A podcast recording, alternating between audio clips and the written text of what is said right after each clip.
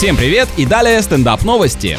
Англичанин после 300 неудач на сайтах знакомств нашел девушку в баре. Он увидел привлекательную особу, познакомился, и это в итоге вылилось в серьезные отношения. Так ведь проверенная истина, что питейные заведения лучшие в мире свахи, процентов 50 всех браков образованы благодаря им. Мужчина отметил, что разочаровался в дейтинговых приложениях, поскольку там многие выдают себя за других людей, а встречи превращаются в пустую болтовню. Зато под градусом темы исключительно масштабные поднимаются, ну и личность твоя сразу же лезет наружу.